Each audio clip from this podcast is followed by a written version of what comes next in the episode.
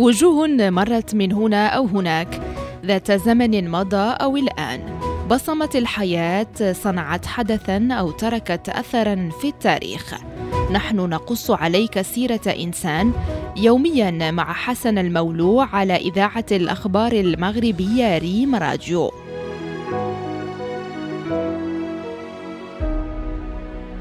الغربة والعشق القادي. نحرت البلاد. ما نقول لا. هي مجموعة مقطوعات لأغاني فنان مغربي واشتهر بأغانيه المغربية المعاصرة. امتلك أزيد من ثمانين أغنية وطنية وعاطفية اشتهر بها لدى الجمهور المغربي والعربي. تمكن من حجز مكانه بين كبار الأصوات المغربية التاريخية.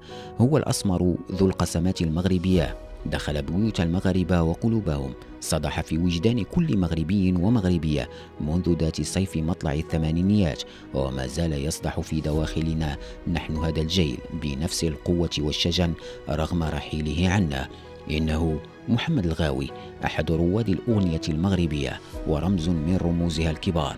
فنان جمع بين الموهبة والطيبة نقش اسمه في الذاكرة المغربية بأعمال خالدة ومشوار فني جالس خلاله الكبار وتتلمذ على يديهم. ولد محمد الغاوي في العام 1956 بمدينة سلا. سلا مدينة تتنافس عبق التاريخ عرفت بتراث الملحون والموسيقى الأندلسية. فبين أزقة هذه المدينة ترعرع الغاوي وصدح صوته بين دروبها محتضنة بداية نجم مغربي بصوت استثنائي امتد مساره لأزيد من أربعين سنة كانت حافلة بالعطاء والنجاحات الخالدة. منذ طفولته اهتم محمد بالموسيقى فانضم إلى فرقة الجيل الصاعد وهو لا يتجاوز السابعة من عمره. بدأت مواهبه تتفجر يوما بعد آخر فالتحق بمدرسة من أهم المدارس الفنية. مدرسة مواهب مدرسة كان يشرف عليها آنذاك الفنان الكبير الراحل عبد بالجراري الرجل الذي بفضله ظهر نجوم كبار في الساحة الفنية. قضى محمد الغاوي عشرة أعوام في المدرسة رفقة محمود الإدريسي والبشير عبدو وليلى غفران وعز الدين منتصر ومحمد بالخياط تلك السنوات كانت في بداية تأسيس جيل جديد من الفنانين المغاربة.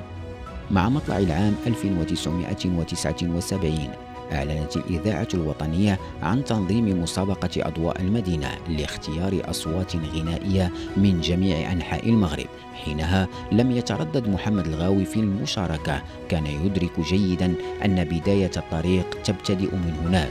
فراهن على الفوز. شارك في البرنامج وفاز فعلا بجائزة أحسن صوت رجالي عن أغنية مضناك جفاه مرقده للموسيقار الراحل محمد عبد الوهاب. وفازت الراحلة رجاء بالمليح بجائزة أحسن صوت نسائي عن أغنية وحقك أنت المنى والطلب لأم كلثوم. الجائزة كانت هي أن تعمل دار الإذاعة على تسجيل أغنية للفائز ولأن الأقدار الجميلة كانت تنسج منوالها للغاوي دون أن يدري فقد كان الملحن محمد بالخياط وقتها يدندن على عوده أولى الألحان. الغربة والعشق القادي التي كانت موجهة أصلا لصوت الفنان الكبير عبد الهادي بالخيار وفعلا عرض محمد على عبد الهادي لحن الأغنية لكن الأخير أبدى رفضا أوليا لأدائها معتبرا أنها ليست في نفس القيمة الفنية لمقطوعاته التي أداها.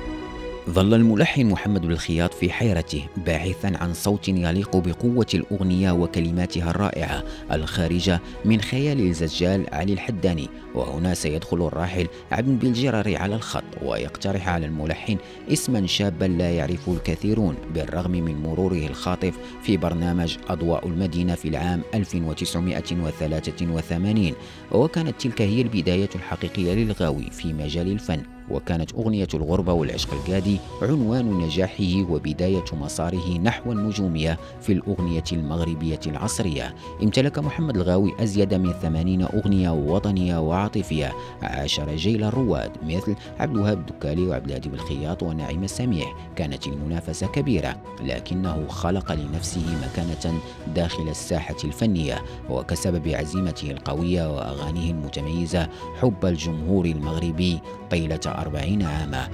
بالموازاة مع الغناء شغل محمد الغاوي منصب محافظ في استوديو برنامج مواهب المتخصص في اكتشاف المواهب الشابة ثم مدرسا للتعليم الأولي فالإعدادي.